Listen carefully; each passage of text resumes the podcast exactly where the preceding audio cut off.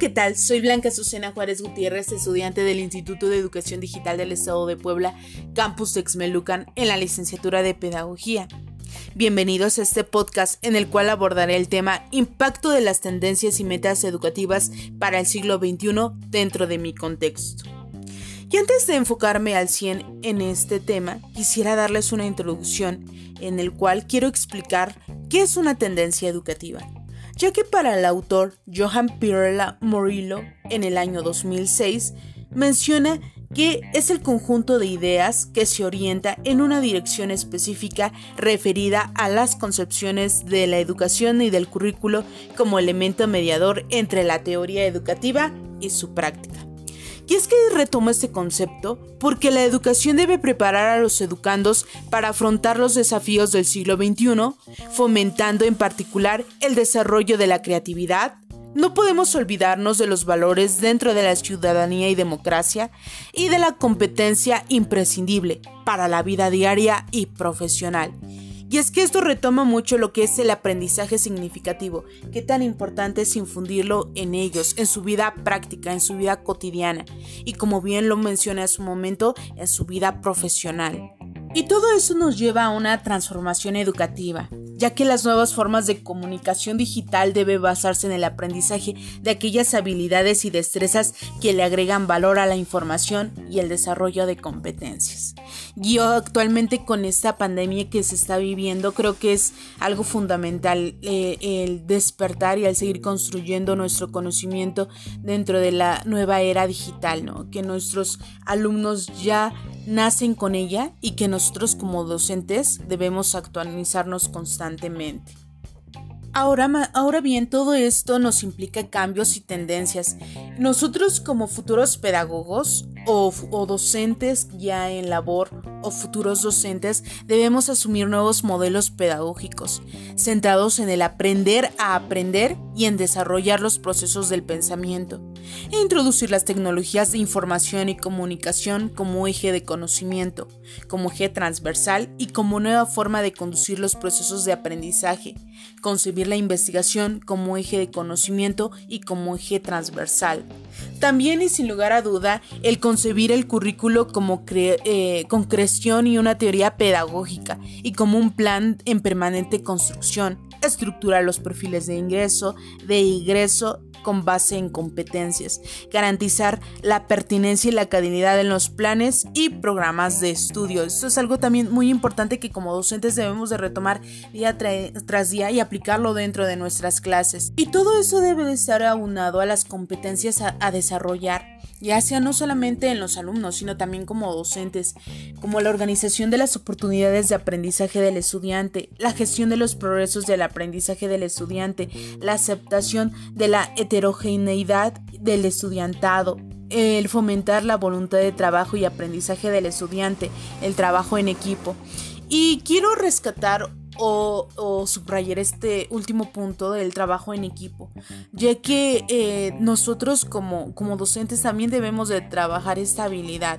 A veces le pedimos a nuestros alumnos que trabajen en equipo, que se lleven bien con sus compañeros, que eh, sean respetuosos con sus opiniones, sean tolerantes, apliquen los diferentes valores, pero si nosotros como, como docentes también no podemos trabajar con nuestros compañeros eh, de la misma manera, pues creo que, que va un poco contradictorio la forma en cómo le exigimos a nuestros alumnos y nosotros cómo lo llegamos a aplicar.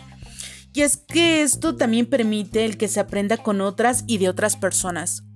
Y ojo también aquí, el hecho de que seamos docentes no debe de ser paso para decir que nosotros nunca eh, nos equivocamos. También debemos decirle a nuestros alumnos, hacer hincapié que, que antes de ser maestros también somos seres humanos y que también podemos equivocarnos y que también nos damos cuenta que en las clases no solamente ellos aprenden de lo que nosotros podemos darles, del conocimiento que les brindamos, sino también que nosotros como docentes vamos enriqueciendo nuestro conocimiento por parte de los alumnos a partir de sus participaciones, también de, a veces eh, esa confianza que, que se va creando entre el vínculo estudiante-docente.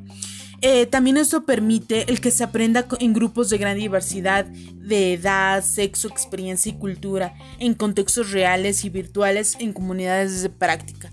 Yo estoy seguro que a partir de estas clases virtuales eh, hemos aprendido no solamente de, la, de, la, rama tecnológica, ¿no? Porque nosotros como docentes también nos hemos tenido que, que empapar más de este conocimiento, sino también hemos aprendido de a lo mejor de todas las experiencias, no, solamente de nuestros alumnos, sino las propias, eh, el hecho de a lo mejor eh, podemos identificar eh, qué es lo que nos hizo falta dentro del curso, qué es lo que podemos aplicar, qué es lo que sí rescatamos, qué es lo que debemos seguir trabajando. Entonces todo esto nos permite nos permite seguir construyendo y fortaleciendo este camino eh, eh, del conocimiento, ya que la intensificación de la vinculación escuela y eh, padres de familia y toda, toda la comunidad educativa forma parte de una red de colaboración. La flexibilización del currículum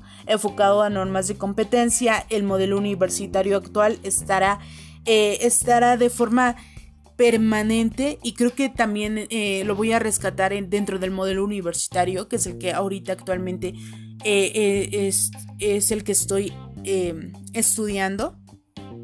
Y es que nos, nos, podemos percatar que no solamente a los alumnos a lo mejor del de, área básica o de un nivel básico o, o media superior, sino ahora que también lo estamos viviendo en el área superior, eh, pues ha presentado cosas que no, que no, se, no se esperaban dentro de, de, una, eh, de un aprendizaje o que no permite a lo mejor en algunos, en algunos alumnos el aprendizaje como se quisiera, ¿no? Ya sea por diversas causas, eh, por falta de internet, porque falta un vínculo más estrecho entre el docente y el alumno, este, eh, algunos problemas personales, lo que ha permitido que el estudiantado universitario tal vez nos siga preparándose, construyendo más y, se sienta de alguna u otra manera en confianza, ¿no? Y, permita construir más su conocimiento.